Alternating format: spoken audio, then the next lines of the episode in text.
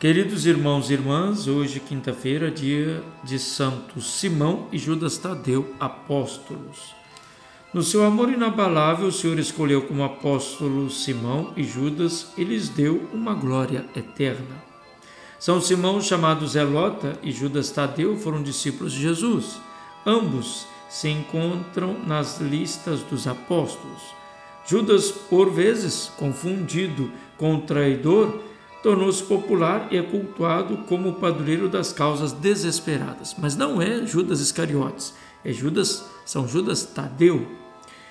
Deixemos-nos impulsionar pelo ardor missionário desses dois apóstolos e peçamos ao Senhor sua intercessão para que também, sendo membros da família de Deus, nosso compromisso é tornar-nos morada de Deus pelo Espírito Santo, a exemplo dos apóstolos e sua intercessão. A leitura da carta de São Paulo aos Efésios, capítulo 2, versículo 19 a 22 diz: Irmãos, já não sois mais estrangeiros nem migrantes, mas concidadãos dos santos. Sois da família de Deus. Vós fostes integrados no edifício que tem como fundamento os apóstolos e os profetas e o próprio Jesus Cristo como pedra fundamental e principal. É nele que toda a construção se ajusta e se eleva para formar um templo santo no Senhor. E vós também sois integrados nessa construção para vos tornardes morada de Deus pelo Espírito Santo. Palavra do Senhor.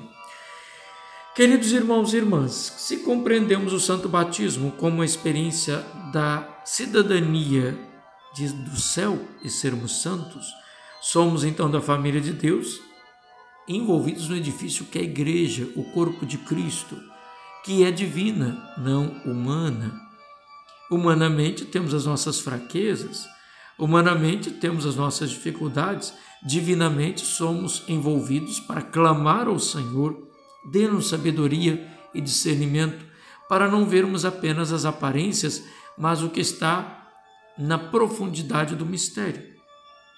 Por isso que São Paulo falando nos Efésios diz: é nesta experiência principal, que é Cristo, pedra principal, que toda construção se ajusta e se eleva para formar um templo santo no Senhor. Eu fico observando numa construção, até as telhas elas têm que ser envolvidas e algumas construções até a telha quebrada para que o pedaço da telha sirva no telhado e colocado depois cimento, ela encaixa perfeitamente. Nós esquecemos que nossas imperfeições, nossas crises, nossas dificuldades se ajuntam a uma construção maior que é divina e não humana. Nossa vida sofrida, com crises, com conflitos, com realizações, com sonhos, se envolve nesse edifício espiritual que é a igreja.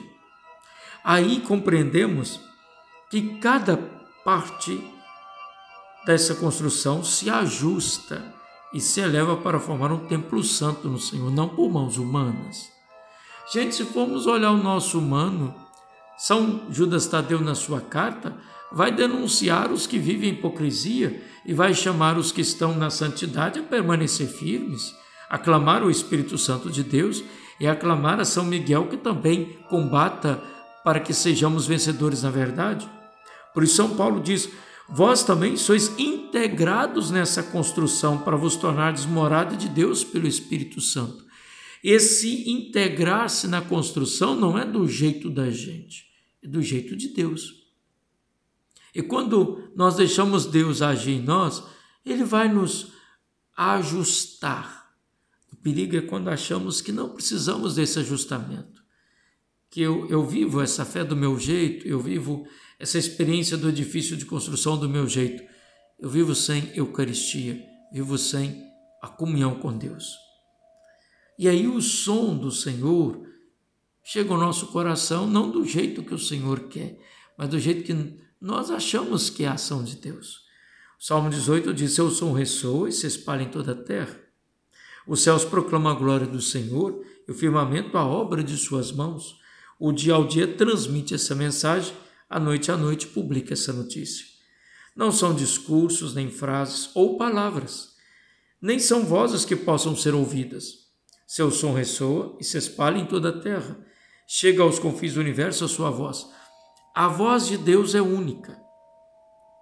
E é preciso estarmos atentos para escutar essa voz do Senhor que converte o nosso coração. E a sua voz nos chama a fazermos parte desse edifício espiritual. Eu fico olhando Paulo. Quem era Paulo? Paulo, um homem que perseguia a igreja, um homem que tinha uma, uma atitude feroz contra a igreja de Cristo. E é interessante que Jesus diz assim: Saulo, Saulo, por que me persegues? Saulo está perseguindo os cristãos e Jesus está dizendo: por que me persegues? A comunidade que se mantém reunida no Senhor por obra do Espírito Santo na Eucaristia, ela consegue deixar Deus mudar até a sua fraqueza. E ela não pode achar que está pronta. Ela tem que estar sempre pedindo conversão.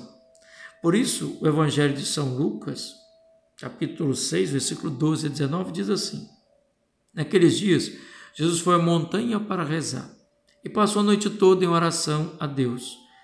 Ao amanhecer, chamou seus discípulos e escolheu doze dentre eles, aos quais deu o nome de apóstolos.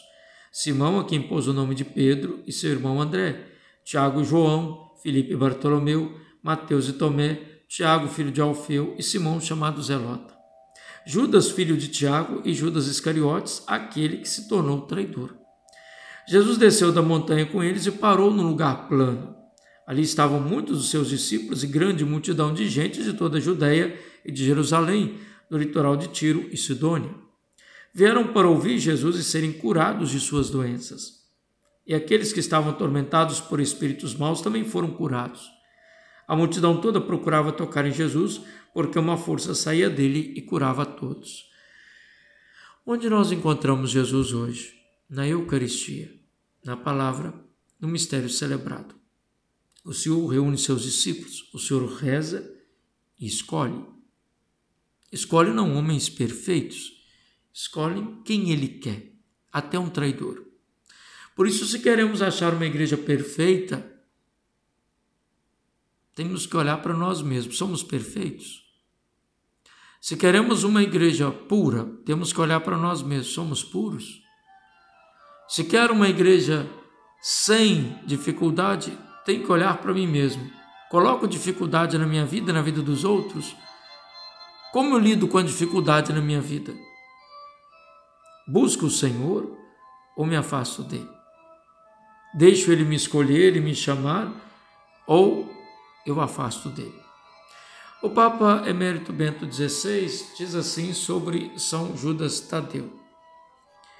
No que diz respeito a Judas Tadeu, ele também é denominado pela tradição com nomes diferentes. Tadeu simplesmente, Judas filho de Tiago, São Lucas diz assim. O sobrenome de Tadeu tem procedência incerta, explícitas uh, um sentido, tanto como procedente quer dizer peito, significaria magnânimo, ou uma abreviação de nome grego como Teodoro. João é o único que relata uma petição a Jesus durante a última ceia. Tadeu, São Judas Tadeu pergunta ao Senhor: Senhor, por que vais manifestar-te a nós e não ao mundo? É uma pergunta muito atual que nós também fazemos ao Senhor. Por que o ressuscitado não se manifestou em toda a sua glória a seus adversários para demonstrar que o vencedor é Deus? porque só se manifestou aos seus discípulos. Por quê? A resposta de Jesus é misteriosa e profunda. O Senhor diz: Se alguém me ama, guarda a minha palavra, e meu Pai o amará, e eu e meu Pai viremos e faremos nele a nossa morada. São João capítulo 14, versículo 22 a 23. Isto quer dizer que o ressuscitado deve ser visto, percebido também com o coração, de maneira que Deus possa habitar em nós.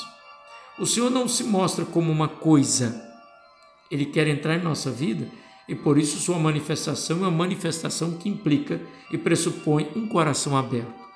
Só assim vemos ao ressuscitado. Por isso, na carta de Judas, que está no Novo Testamento, ela não está dirigida a uma comunidade, mas todos aqueles que querem ter o mistério de Cristo, aos que têm sido chamados, amados por Deus Pai e guardados por Jesus Cristo. É preciso estar atento que a carta diz que é preciso estar no Senhor. Vós, queridos irmãos, dando exemplo de vossa fé santíssima, rezando movidos pelo Espírito Santo, conservados na caridade de Deus, enquanto esperam a misericórdia do nosso Senhor Jesus Cristo para a vida eterna, compadecei-vos os que titubeiam. Versículo 22, 20 a 22. A carta conclui com essas preciosas palavras: aos que podem guardar-se sem pecados e apresentar-se imaculados, jubilosos diante de seu esplendor, ao único Deus, nosso Salvador, por meio de nosso Jesus Cristo, glória, majestade, poder e autoridade antes de todos os séculos, agora e por todos os séculos. Amém. Mas uma expressão belíssima: compadece-vos dos que titubeiam. Queridos irmãos e irmãs, nesse dia de São Judas Tadeu e São Simão, vamos rezar por aqueles que se afastaram da igreja, revoltados ou chateados, ou incompreendidos, ou não compreendendo a fraqueza da igreja afastaram-se dela. Rezemos por estes e rezemos por nós, para que não afastemos as pessoas, mas sejamos também convertidos pelo Senhor que nos chamou. Vamos escutar Jesus, vamos tocar nele e pedir cura interior, vamos pedir que saiam os espíritos maus que nos atormentam, para que de fato seja o nosso coração como uma construção modelada e ajustada à vontade de Deus. Peçamos ao Senhor que nos ajude. Você que vai à missa hoje, dia de São Judas Tadeu, pede ao Senhor graça, providência, misericórdia. Repito, reza pelas vocações, reza pela igreja para ser santa e reza por aqueles que se afastaram da igreja para que retornem a ela e reze por nós que estamos na igreja, sejamos ajustados, convertidos e envolvidos na sua misericórdia. Ó Deus, que pela pregação dos apóstolos nos fizesse chegar ao conhecimento do vosso evangelho Concedei que pelas preces São Simão e São Judas, que a vossa igreja já não cesse de crescer, acolhendo com amor novos fiéis. Por nosso Senhor Jesus Cristo, vosso Filho, na unidade do Espírito Santo. Amém. Que o Senhor nos abençoe, nos proteja, nos guarde, nos converta e nos conduza. Ele que é Pai, Filho e Espírito Santo. Amém. São Simão e São Judas Tadeu, rogai por nós.